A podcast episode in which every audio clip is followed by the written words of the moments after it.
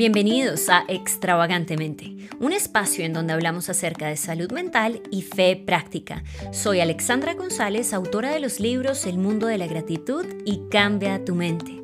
Por años vi la vida en blanco y negro hasta que me di cuenta de que Dios nos ha llamado a vivir una vida extravagante, libre, llena de luz y por ende de color.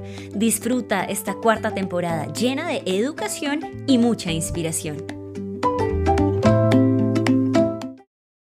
Hola, un saludo muy especial. Bienvenidos a un nuevo episodio de Extravagantemente. Hoy tengo dos invitados de lujo y vamos a hablar acerca de un tema fundamental para la salud mental, especialmente si tú, algún amigo o familiar ha tenido algún diagnóstico clínico. Y el tema es la importancia de tener una red de apoyo. En mi caso, yo tuve una gran red de apoyo. En primer lugar, constituida por mi familia. Si no fuera por la ayuda concatenada, integral que ellos me brindaron, hoy yo no estaría viva. Así que hoy te invito, porque en esta entrevista estoy con estos dos invitados que fueron parte de mi red de apoyo. Bienvenidos.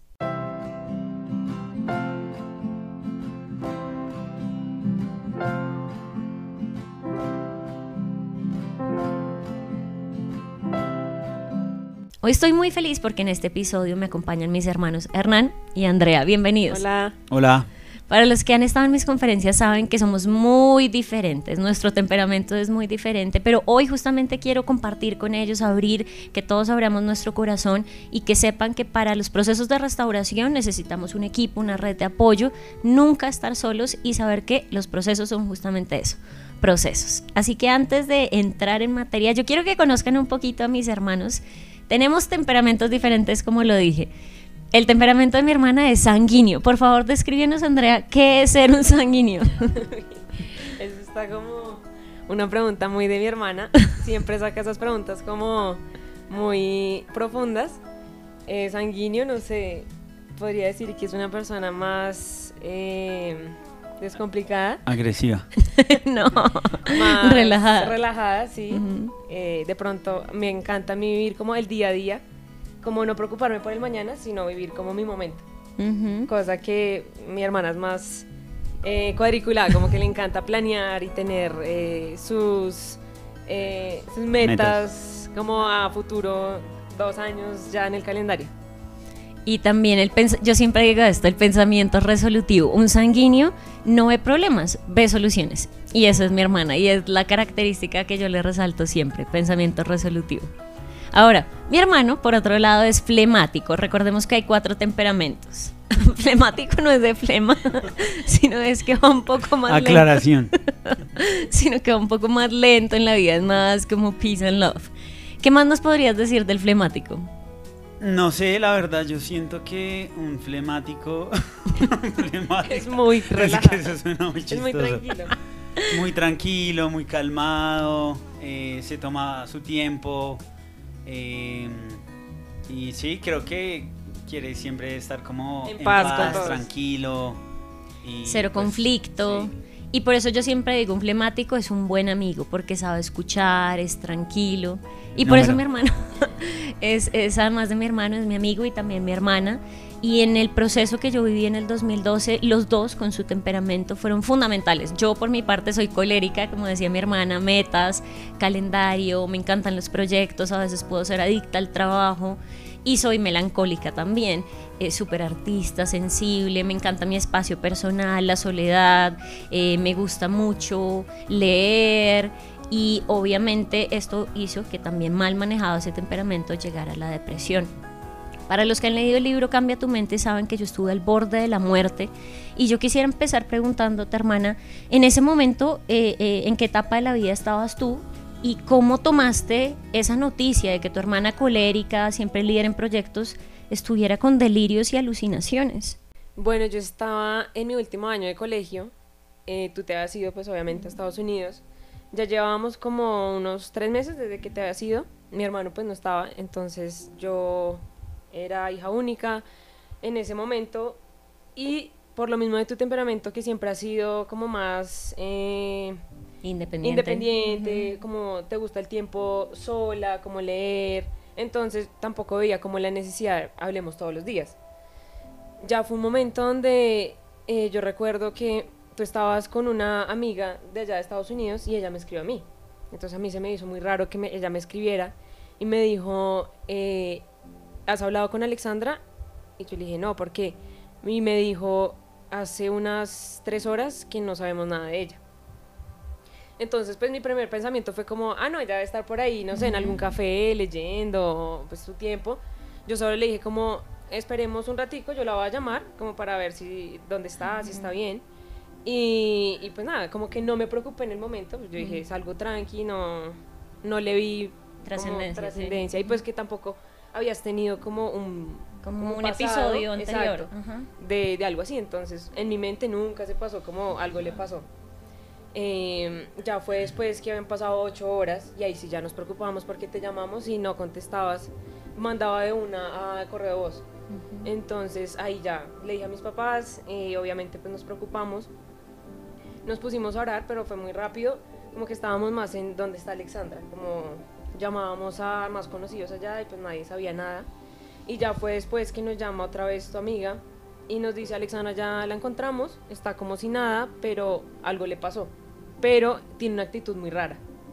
Y me acuerdo que me pasaron al teléfono contigo y estaba súper rara, o sea, como cero tu personalidad.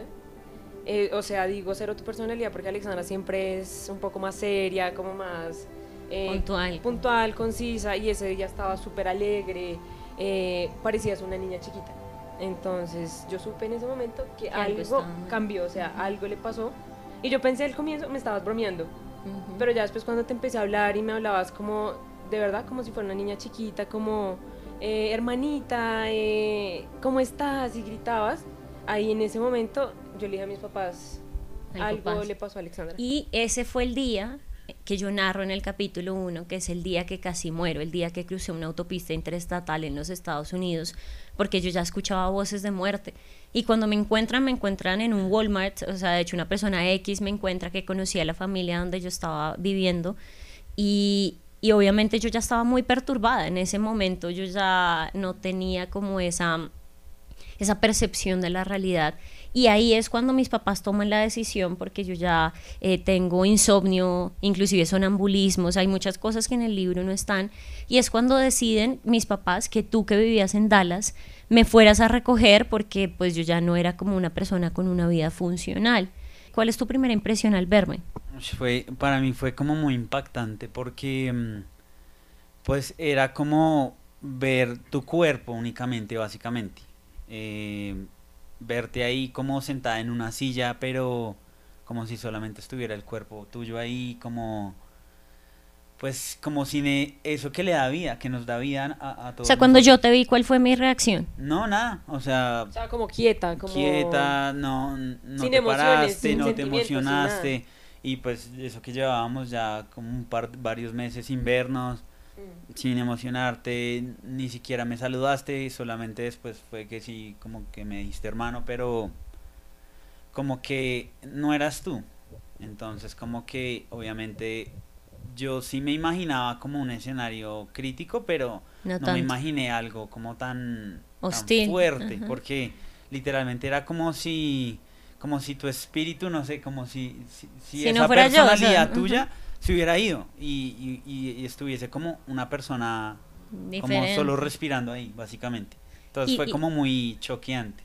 Y para la fecha, yo ya llevaba casi una semana sin dormir. Creo que mis papás te habían dicho que Alexandra coma algo. ¿Cuál era mi reacción cuando tú me querías dar algo de, de comer? Bueno, aquí paréntesis, yo deliraba. Los delirios son pensamientos irracionales. Entonces yo pensaba que si comía algo, tendría que ir al baño y en el baño alguien me iba a matar. Entonces, o sea, Dios es muy bueno porque Dios me libró de, los, de las alucinaciones y delirios, pero en ese afán tuyo de darme algo de comer, tú, hay algo que no está en el libro y fue que un día, eh, bueno, ese día fuimos a una tienda, tú me dijiste, y que, ¿qué pasó ahí en la tienda? Sí, sí me acuerdo. Pues yo no sabía eh, lo crítico que era la situación, no sabía exactamente cuántos días, horas, o bueno, no, no sé cuánto tiempo exactamente llevaba sin comer. Lo que sabía, según lo que me había dicho tu amiga, era que pues llevabas ya tiempo sin comer. Lo que yo hago es, pregunto en el hotel, me dicen el, el único lugar pues cercano es una estación de gasolina que queda como a un poco menos de un kilómetro más o menos Y lo que hicimos fue caminar. Nos fuimos caminando pues con mi hermana y llegamos a esa bomba de gasolina. Eh, yo empiezo a, a, buscar comida y le digo a mi hermana como bueno, ve, tú busca lo que quieres de comer y, y, y, lo compramos. Yo compré unas cosas para mí, compré algo de tomar porque también tenía hambre, también tenía sed. Em, y espero a que mi hermana llegue con lo que ella quiere de comer y cuando llegas a la, a la caja como a la registradora de la, de la estación llegaste fue como con una comida para, para pájaros, llegaste como con unas cosas que cero de comer, como con un líquido de aseo. Y pues cuando yo te pregunto, pues eso no es de comer, eso no lo podemos comprar. Como que tú me dijiste, esto es lo que yo me voy a comer. Y, y pues como que yo intenté como persuadirme. como persuadirte que eso no está bien, eh, tienes que escoger otra cosa. Como que a mí no me dijiste, esto es lo que yo quiero, o si no, grito. Entonces, como que claro, cuando me dices eso, yo digo, no, estamos aquí en Estados Unidos, después empiezas a gritar, después llega la policía o me dicen algo. Yo me imaginé también ahí una película. Entonces lo que hice fue llevarte como por las buenas. Bueno, comprémoslo. Flemático. Pero lo que hice fue, aparte, coger más cosas. Porque pues yo dije, bueno, como papitas. Sí, cogí algo más de tomar para ti, otras cosas, snacks. Y compré aún lo que te habías dicho, compré lo que yo, lo que yo tenía y nos fuimos para el hotel. Y me acuerdo que entrando al hotel, yo cogí las cosas tuyas y las boté en una caneca de basura sin que tú te dieras cuenta. Y ya nos fuimos a comer lo que yo tenía. Y claro, cuando te paso las cosas como que no era, entonces como que quedaste perdida, pero pues a la final como que asumías que eso era lo que habías pedido y empezaste como a medio probar algo y a tomar, pero eh, la verdad no querías comer estabas como muy, muy cerrada como a, y yo, digamos que, mm, por la misericordia de Dios, yo me acuerdo de ciertas cosas y otras, de verdad, borré cassette y solo hasta hace un par de años cuando estaba escribiendo el libro fue que hice las entrevistas a mis hermanos, a mis papás. Y yo ahí me acuerdo en ese hotel que yo solo eh, escuchaba voces que, que, decían, ella está acá, la vamos a matar, ella está acá. Entonces yo tenía ligeros momentos de lucidez, pero sobre todo eran como esas voces que yo ya había, había escuchado. Y yo quisiera preguntarte, hermano, de ahí volamos a Dallas, que es donde tú vivías. Y hay un capítulo del libro donde yo narro eh, el momento en el que me hospitalizan. Eh, yo sé que es, un momento muy duro porque tú narras que llega la ambulancia después de, que yo empiezo a convulsionar. Para ti, ¿qué fue lo más duro de verme convulsionando en el, en el piso, sin reconocer la situación?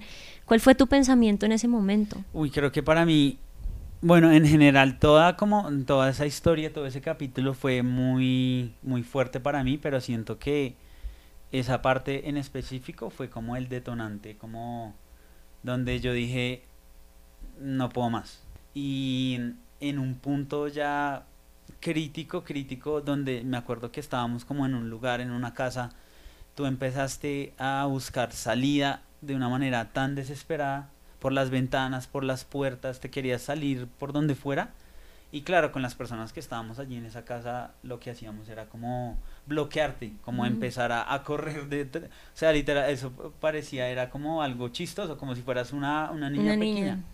Porque querías, te bloqueamos una ventana y te ibas corriendo a otra, te ibas corriendo a la puerta, te volvías a la ventana. Entonces, pues obviamente eso fue ahí como un juego agotador para todo el mundo, me imagino que para ti también, pero se empezó a poner muy intenso porque tú también te empezaste a poner muy agresiva porque pues también nosotros estábamos poniendo resistencia, algunas personas estaban orando, pero otros estábamos ahí como ya usando la fuerza para como impedir que te salieras. Eh, y lo único que decías era que te querías ir, que, que necesitabas irte, que necesitabas irte. Entonces, en un momento yo recuerdo muy bien, em, ya estábamos como, no sabíamos qué hacer, lo que hicimos fue cogerte, eh, yo te cogí, después vino, vinieron como otras tres, cuatro personas y te cogíamos como entre cuatro personas, pero aún así tú a las cuatro personas nos arrastrabas, nos llevaba, o sea, no, no, no, tenía mucha fuerza. No como corriendo, pero sí podías caminar como con cuatro personas bloqueándote y yo decía, pues esto naturalmente es irreal, porque pues o sea, nada más si una persona te hace fuerza, un contrapeso ya es muy difícil que te muevas. Imagínate cuatro personas. Entonces lo que hicimos fue empezar a, bloquearte con las cuatro personas hasta el punto en el que ya tú cedieras, como que te debilitaras, ya no tuvieras fuerza y, y, efectivamente llegaste a ese punto como de tanta resistencia que empezaste como a convulsionar. Entonces, claro, cuando yo te veo convulsionando, ya, o sea, ya no te estabas moviendo como tratando de huir, sino en el piso convulsionando. Y, Porque además yo ya llevaba como casi una semana sin comer, sin dormir, sin tomar agua. Y, uy, para mí eso fue fuerte verte convulsionar, porque, o sea, e, era, era como verte en un estado irreconocible. Una, un, un sí, o sea... como de compartir toda nuestra vida, nuestra niñez, adolescencia, uno no espera ver a alguien que uno ama en ese estado, como que uno nunca va a pensar a mi hermana le está pasando esto, esto no es posible. Y más que uno creció quizá en un ambiente, vamos a la iglesia, creemos en Jesús, Tal porque está pasando esto. Entonces yo, yo, yo también pienso que además cuando jugábamos yo hasta en los juegos era la líder, o sea, yo decía juguemos al, a la oficina y yo era la jefe, o sea, como ver que, que de repente aparentemente... una hermana como tan, tan fuerte, como muy madura, muy en su sitio, verla siendo de pronto como actuando como una niña chiquita, eh, convulsionando todo esto, pues uno no, no, lo asimilaba nada. Para mí, cuando, o sea, en el momento en el que te veo convulsionar, como que se me viene toda esa película así como en segundos, como de la imagen tuya de que siempre estabas bien, en realidad, esa era como la imagen que yo tenía de ti, o sea, tú eh, siempre estabas bien, eras súper ordenada, súper juiciosa, siempre comprometida, eras muy responsable. Como que yo decía, o sea... ¿Qué pasó? Tú eras una persona ejemplar. Y el verte así, yo decía, esa no es la persona que yo conozco, o sea, ¿dónde está? Y, y, claro, en ese momento, pues digamos que obviamente orando, pero pues ya en un tema de convulsión, lo que acordamos todos es hay que llamar al, al, 911 porque esto ya se, salió, de control. Y bueno, efectivamente te llama, llamamos al 911 y a los 5 o 10 minutos estaban ahí ya los paramédicos, llegaron hasta como una, con una patrulla de bomberos, eso llegó, em, llegaron como 5 personas más o menos y tú seguías aún convulsionando, entonces eso era muy preocupante. Y lo que em, entran a hacer estas personas es, van a intentar estabilizarte. Ellos lo que nos dicen, no necesitamos estabilizarla porque si no eso puede entrar como en un paro y eso puede ser gravísimo. Entonces, claro, eh, te empiezan a coger entre ya los paramédicos, pero como sigues convulsionando, igual sigues como, como resistiéndote a, que te controlen. Pero bueno, ahí entre todos, entre ellos, empiezan a... Mm, Para canalizarme. A, a intentar canalizarte porque necesitan como darte una, una dosis de un sedante, de un tranquilizante para que como que ya te relajes y ahí sí te pudieran como llevar al hospital. Eh, yo recuerdo, uy, para mí eso fue muy duro porque mm, eh, en, en, uno, en, como en, en, un intento de esos, de, de, de canalizarte, eh, te meten la aguja, pero como que tú te mueves y la aguja se parte, se parte la jeringa y eso empieza a salir sangre para todas partes, para el, para el sofá que estaba ahí, el tapete, el piso, el paramédico se empezó a llenar de sangre porque pues es como si eh, toda la presión toda la presión sí como una manguera. Y no para mí eso fue ya verte ahí o sea yo dije no ya te, te voy a perder y en ese momento me volví a, a sentir tan solo o sea a pesar de que tenía gente que me estaba apoyando me sentía muy solo porque a, la final yo decía e, eres mi hermana o sea a la final ellos son amigos son apoyo pero pues siento que el tema de la familia es muy duro y, mm, y verte en ese estado, uy, o sea, literalmente como que hizo que se me fueran todas las fuerzas. Y yo recuerdo que mm, yo estaba muy proactivamente ayudando a los paramédicos como en todo ese proceso, pero apenas veo lo de la sangre, como que doy un paso atrás y caigo de rodillas. Me acuerdo muy bien que caigo de rodillas y empiezo a llorar porque, o sea, creo que es una de las situaciones más como vulnerables y como frustrantes en las que yo estaba en toda mi vida y claro, fue fuerte eh, después como de tres intentos te logran canalizar y te logran administrar el sedante y ya como que, eh, o sea, es como pura película que estás haciendo así, ya como en cinco segundos, ya, quedaste ahí y quedaste ahí ya como, no, como si estuvieras muerta, pero pues estabas, era dormida. Entonces para mí fue, fue muy duro verte cómo te subían en la camilla, te metían en la ambulancia, yo me fui en la ambulancia y recuerdo que pues ahí estando en la ambulancia yo hablo con mi papá y le digo, papá, necesito que te vengas porque necesito como de tu apoyo. Claro. Porque de verdad... Además, yo me acuerdo que eh, Hernán llama a mi papá y lo pone en altavoz. Obviamente pues estábamos con mi mamá, estaba mi papá, estaban una pareja de la iglesia y estaba yo. Y pues nosotros estábamos esperando como un buen reporte. Porque se supone que ese día yo viajaba, o sea, Dallas, eh, Dallas, Bogotá, ya es, pero ese día a cambio de eso me hospitalizan. Entonces, pues nosotros esperando quizá un reporte como ya está mejor, eh, sí, como nos vamos a alistar al aeropuerto. Mi recuerdo es que Hernán, apenas mi papá contesta, Hernán está atacado llorando. Y se escucha la ambulancia de fondo. Y claro, uno en ese momento, uno... Lo peor. Sí, y es la impotencia, como yo estoy acá en Colombia, como voy a ayudar a mi hermano, a mi hermana. Y Hernán le decía a mi papá, no puedo más, no puedo más, estoy solo eh, mi hermana está aquí en la ambulancia y nos empieza a contar todo llorando. Nosotros, o sea, mi papá no lloró ahí en ese momento para darle fuerzas a mi hermano, pero mi mamá y yo nos atacamos a llorar porque dijimos, aquí tenemos que irnos ya a estar con, ellos. Y, y, más pues también con Hernán y él pues ya llevaba como una semana larga sin dormir, eh, sin comer bien por cuidarte todo el tiempo. Y, y fue un momento de desesperación, fue un momento de, decir, ¿qué pasa Dios? ¿Dónde estás? ¿Y por qué estamos pasando esto? Creo que fue un momento muy, muy angustiante. Muy duro. Como familia y de no poder estar todos juntos en ese momento. Y en ese momento, pues ya mirando en retrospectiva, mi papá eh, pues nos contó eh, que al otro día viajó a Dallas, pero tú te quedas con mi mamá en Colombia tú estabas en 11 en el colegio, ¿cómo fue tu dinámica? Porque yo me acuerdo que tú me dijiste, yo dejé de ir al colegio, no me importaba perder el año, porque no podías dejar sola a mi mamá. ¿Cómo fue esa dinámica? En ese momento, eh, digamos que el primer pensamiento fue, nos vamos los tres a estar con ellos, pero mi mamá en su sabiduría llega y dice, le dice a mi papá, vete tú, yo me quedo con Andrea, porque esta batalla la tenemos que ganar una parte pues en oración y mi mamá decía, de pronto si yo me voy, quizá yo vea algo y mi fe, y mi fe se, se, baje. Entonces, pues yo le dije a mi mamá, listo, yo me quedo contigo, nos quedamos orando y lo que tú dices, yo dejé ir al colegio por un buen tiempo, no me acuerdo cuánto tiempo, como dos semanas, mm, sin ir ni un día y, bueno, en ese momento uno no piensa, ay, mi colegio, que ya me graduaba como en, en un mes, me iba a graduar. O sea, ya estaba terminando, estaba como en, en entregas finales, bueno, como en, en, exámenes. Y yo dije, en este momento lo más importante es mi familia. O sea, nada más me importa. Y, mi mamá hizo lo mismo. Mi mamá.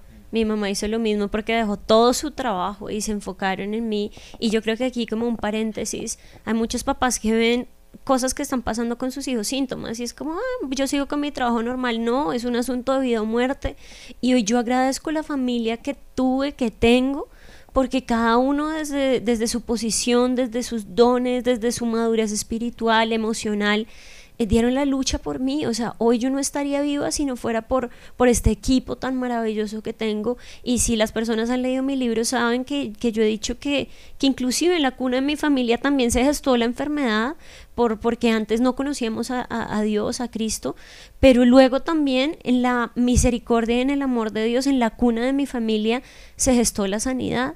Entonces, ¿cómo viviste eso con mi mamá? O sea, oraban todos los días, entraron en ayuno, ¿qué pasó? Para mí eso fue algo también nuevo porque pues uno a los 18, 17 años, 18 años uno no está pensando voy a ayunar, voy a ir a orar todos los días y fue como experimentar un tiempo de quietud, como de cosas como que quizá hicieran ruido, no sé, eh, redes sociales, eh, televisión, eh, películas, sino enfocarnos solo en orar y en ayunar, que yo pues, en mi vida había hecho un ayuno así tan largo porque literal tomábamos, era como sopita y ya, de resto orábamos todo el tiempo. Y yo creo que ahí fue donde se despertó más el deseo de orar y que a veces puede ser como un poco triste que uno diga hasta que pase algo difícil voy a orar mm. y uno no ora de pronto antes para prevenir que pasen cosas. Claro. Y más, digamos, de pronto orar por sus hermanos, por sus papás, por sus eh, amigos, pareja, lo que sea, sino hasta ese momento que ya cuando uno se ve de pronto entre la espada y la pared. Exacto, y en ese momento que uno decía, yo no quiero que mi hermana se muera, yo no quiero que mi hermana eh, no vuelva, yo la quiero volver a ver, yo quiero seguir compartiendo mi vida con ella.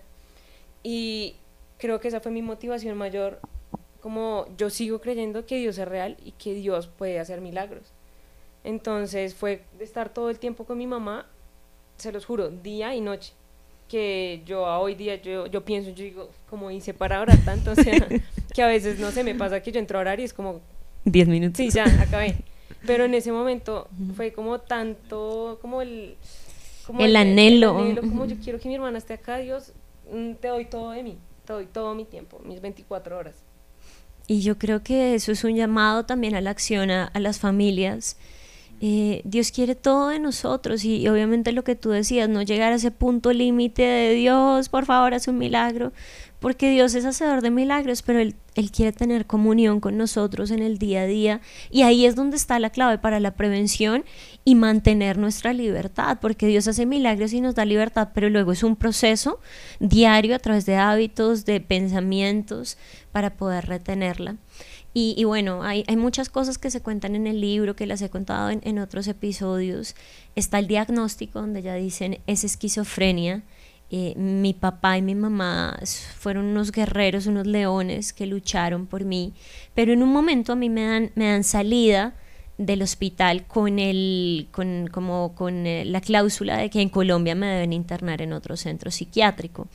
Mm, yo quisiera preguntarte a ti, querido hermano, ¿Tú cómo viviste igual ese, ese proceso? Porque voy al, ya compramos tiquete, vamos al aeropuerto y en el aeropuerto me volví a dar una crisis psicótica y otra vez a la clínica. O sea, ¿tú cómo, cómo experimentaste eso? Bueno, eso fue, fue una lucha y fue como un, una batalla dura, constante, donde en el punto en el que creíamos que ya llegaba a su fin, pum, otra vez, como que se abría como una nueva brecha y había, había más como por conquistar, más por, por hacer. Y, y en efecto, lo que tú dices de, mm, de esos puntos, porque si no estoy mal, fueron como dos o tres veces donde perdías los vuelos porque tú tenías una crisis y te tenían que regresar al hospital. Fueron tres, fueron tres. Entonces, uy, para mí eso era fuerte porque, o sea, espiritualmente me sentía como muy acabado. Eh, porque obviamente eso le golpea la fe a uno muy fuerte. Digamos que yo no digo, o sea, yo no pensaba que mm, todo este tema de salud mental era irreal, pero sí lo veía muy lejano de que le llegara a suceder a mi familia. Entonces, claro, al yo ver que algo así como que estaba pasando, como que me rehusaba a creerlo pero al estarlo viendo yo decía como no puede ser, no puede ser, no puede ser, entonces era como esa negación, negación. Pero claro, al, al yo verte así, pues yo decía no, es real y está pasando y... Y no se está pasando. No se está pasando. Entonces como que eh, en esas tres veces yo recuerdo que en la primera yo me sentía tan cansado porque ya llevo, lo, como, como decían ahorita, yo llevaba también ya varios días sin poder dormir bien, sin poder comer bien, estando ahí contigo todo el tiempo, hospital, cuidándote. Y estabas estudiando. Sí, pues yo me acuerdo que también yo dejé ir a clases porque pues era imposible. Pero, pero pues obviamente sí, como decía mi hermana Andrea, eh, ese tema ya del estudio pasaba como en segundo plano. Eh, el tema de la familia, siento que de alguna u otra manera también nos, nos, puso a todos como en la misma página, como en, en, ese plan de, de, rescate, por decirlo así. Y mm, yo recuerdo esa primera vez que te dejamos en el aeropuerto, ya bueno, vas a, vas a regresar. Eh, te dejamos en el aeropuerto, ya como en la sala de espera para que abordaras el avión. Eh, igual, obviamente, hasta ya no podíamos estar, pero como que ya te dejamos pasar el filtro y ya ahí tú tenías que ir a la, a la, a la sala de espera y ya de regreso, yo me acuerdo que en el carro, uy, yo me sentía tan agotado y solamente le pedía como a Dios que ella pueda regresar, que pueda regresar, que pueda regresar, porque obviamente estabas en una condición muy difícil.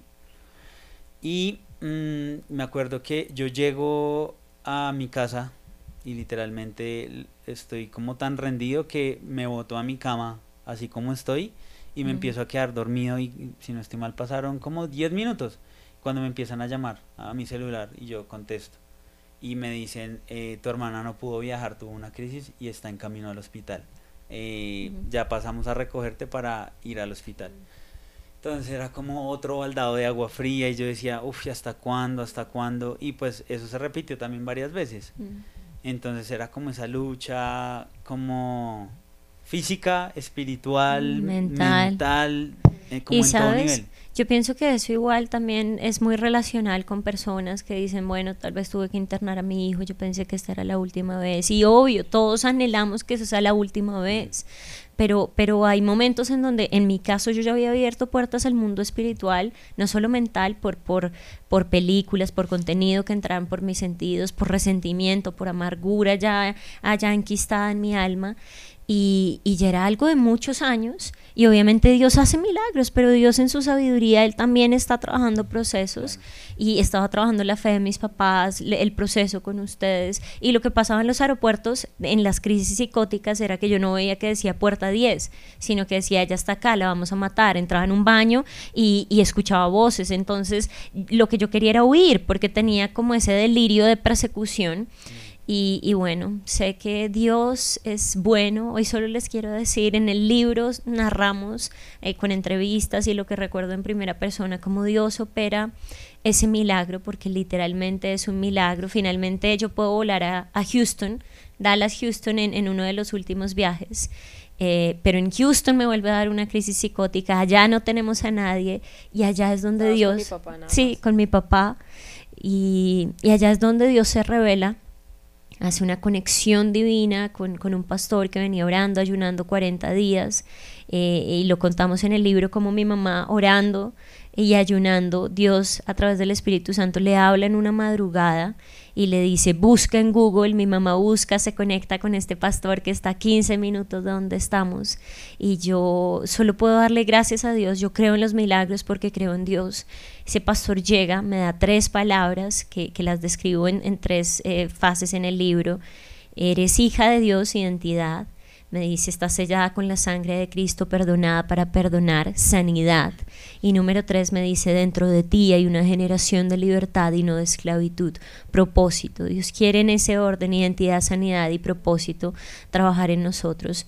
Yo vuelvo a Colombia después de ese milagro, después de, del proceso que tienen mis padres pero yo todavía tengo insomnio, yo todavía tengo pesadillas esa primera noche o esas primeras noches que tú eras la única que estabas en casa con mis papás, eh, ¿qué recuerdas tú de esa temporada? Yo recuerdo cuando llegaste, obviamente fue una alegría, una emoción muy grande, como ya la tenemos en casa, ya estás aquí, como eh, te podemos cuidar, te podemos, eh, bueno, somos más manos para, para ayudar, porque Hernán pues ya, él se quedó en Estados Unidos, súper cansado, mi papá llegó, mi papá llegó súper ojeroso, flaco. Con barba. Con barba que mi papá nunca ha tenido. Mm. Y pues Alexandra, ver a mi hermana eh, delgadita, como... Con poco pelo. Exacto, con poco pelo, súper débil. Eh, esas, esas primeras noches, esas primeras semanas, eh, recuerdo mucho que con mi mamá, obviamente pues mi papá también venía muy cansado, que hicimos como ya te vamos a relevar ya descansa, ya nosotras estamos aquí cargadas pues de todo ese tiempo orando, ya como vamos a, a, continuar de, esta, de este momento.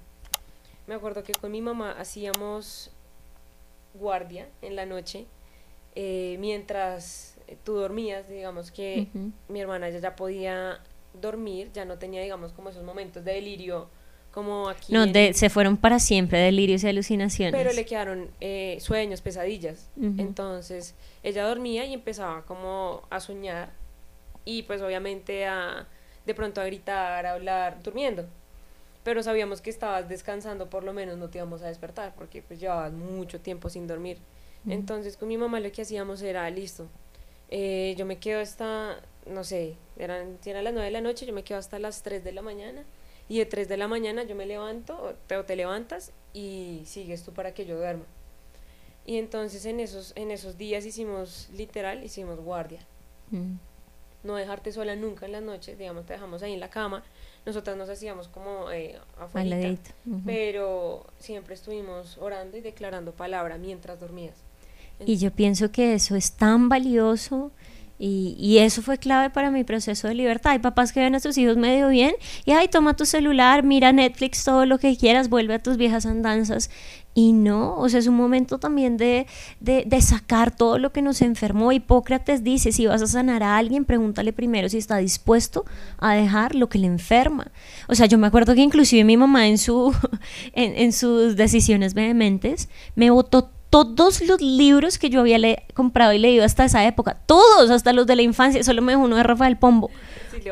o sea, toda la, biblioteca, la ropa, o sea, todo me dejó colores ocre, no, ocre no, pastel, blanco, me pintó la alcoba, música instrumental todo el tiempo, o sea, ya fue un poco, pero claro, porque ella quería ver a su hija bien, o sea, ella decía, yo no sé qué libros la enfermaron y me votó todo. O sea, en ese momento uno toma las medidas más extremas porque ya lo ha hecho, ya ha intentado otras cosas antes y no han funcionado. Entonces uno ya, así suene muy loco, uno decía, no vamos a cambiarle la ropa, como cosas súper locas, pero pues ya... Todo blanco, todo puro. Todo blanco, vamos a, a, ponerle solo la Biblia al lado.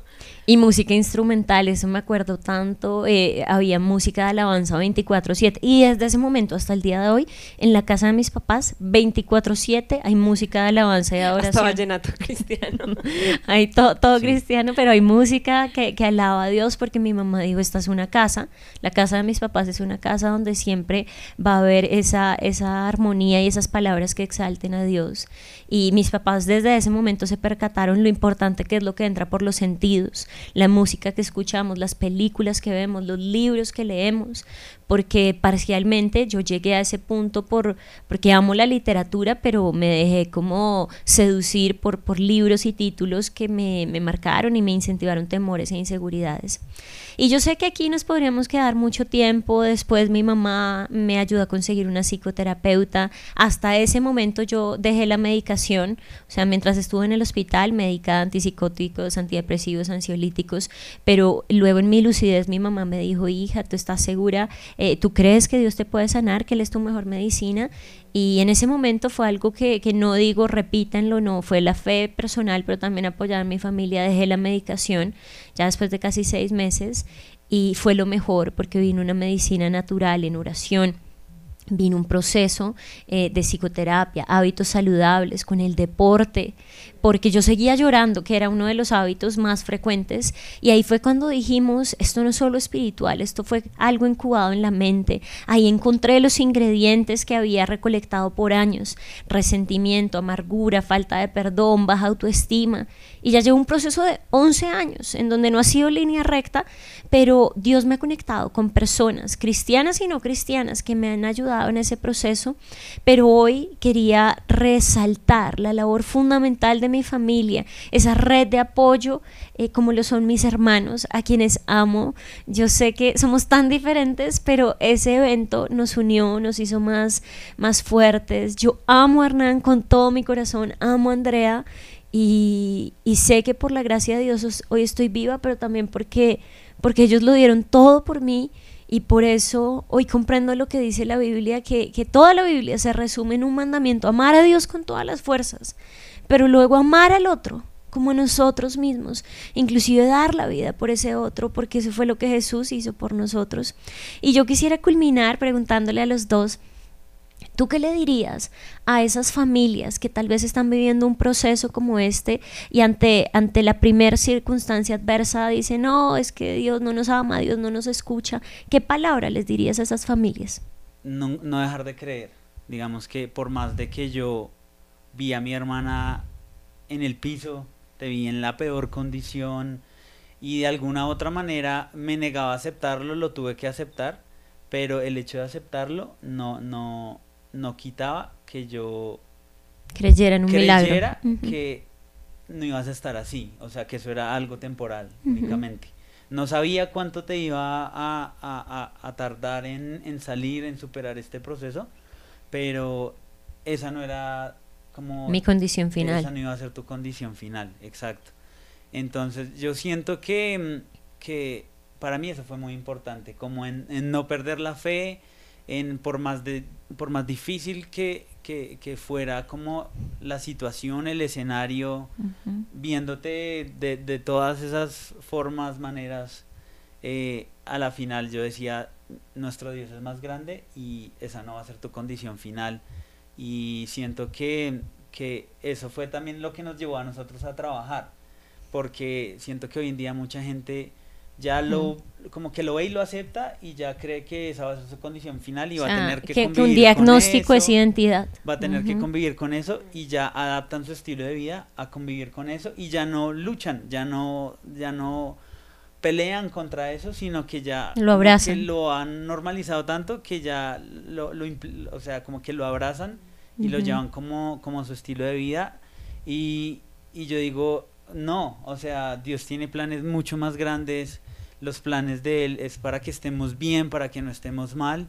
Y, y son para darnos una esperanza y un futuro. Y, y digamos, el, el hecho de verte hoy así también es ver esa imagen que parecía muy borrosa hace unos 13 años, 12 años que estábamos viendo todo este tema y al ver hoy yo digo, realmente los planes de Dios eh, son, buenos. Son buenos. Todo el tiempo y, y, creo que es un excelente mensaje, nutrir esa fe, no en el anonimato, no encubriendo las situaciones, hay que hablar, hay que hablar. Yo me he encontrado con mucha gente que me escribe DMs, que me escribe emails, pero cuando les digo, mira, habla con tu líder, busca ayuda terapéutica, ay, no es que yo soy líder en mi iglesia, ¿qué van a decir?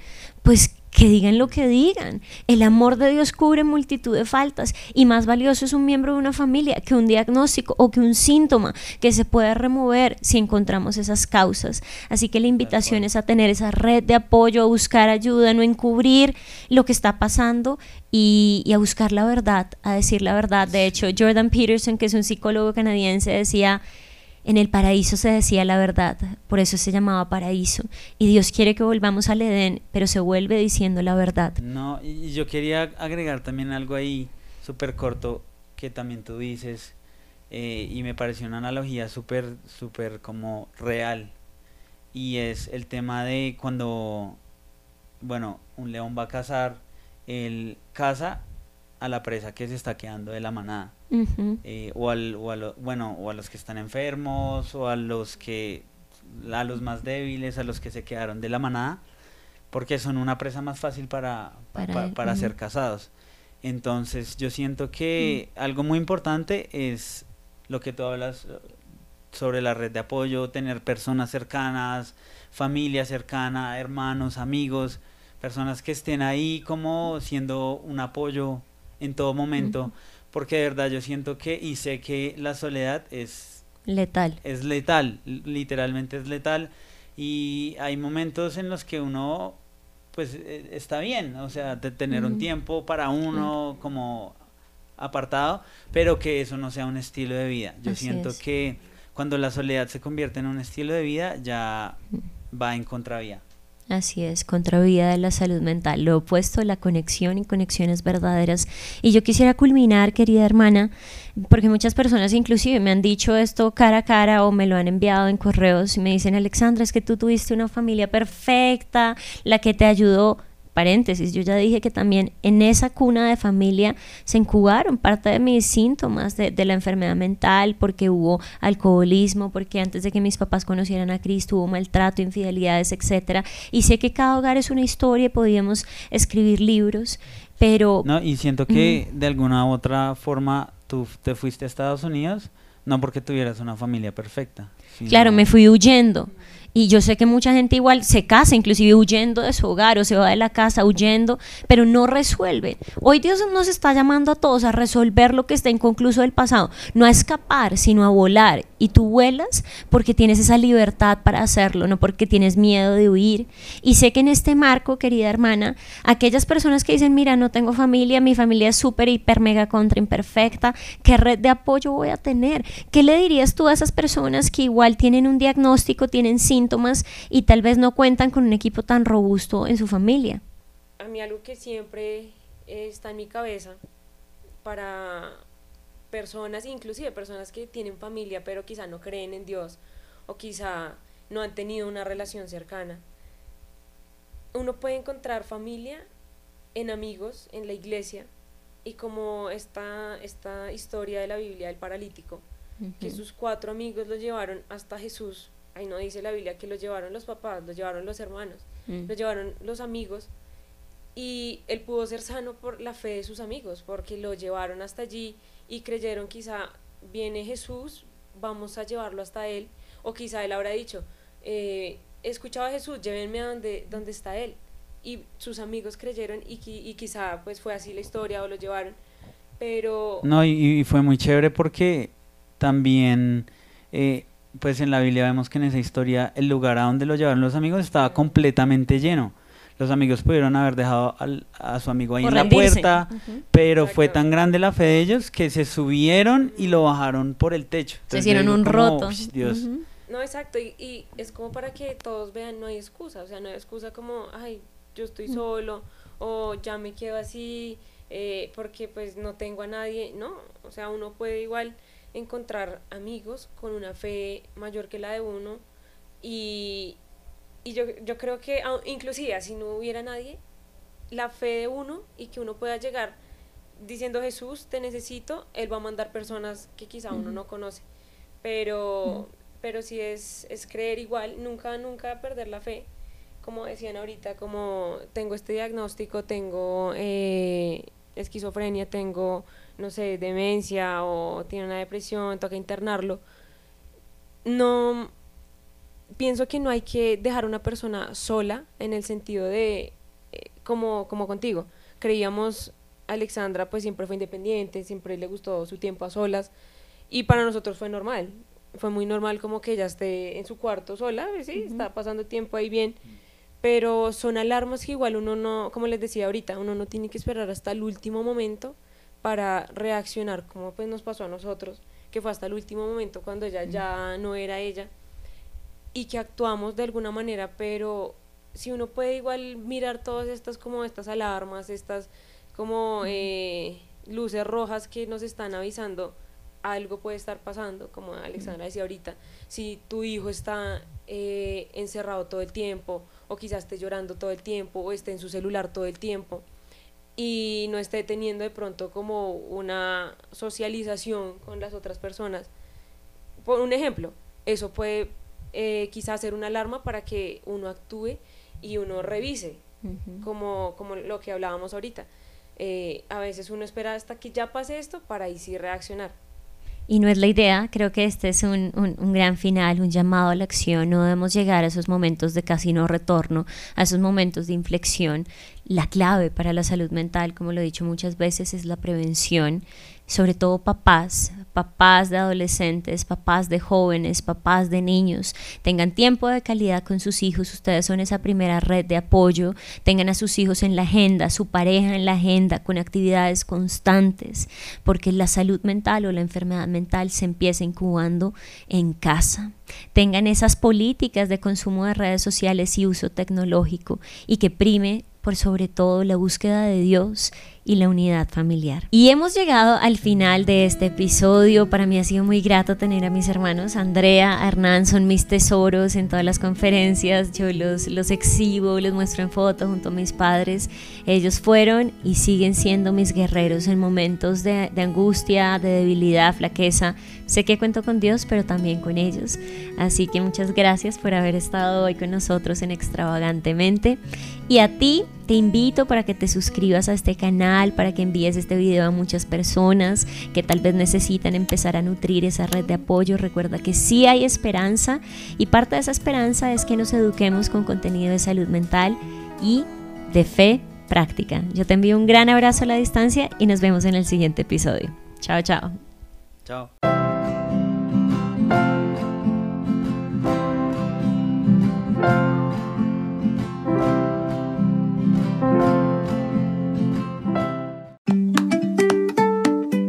Gracias por haberme acompañado en este episodio de Extravagantemente.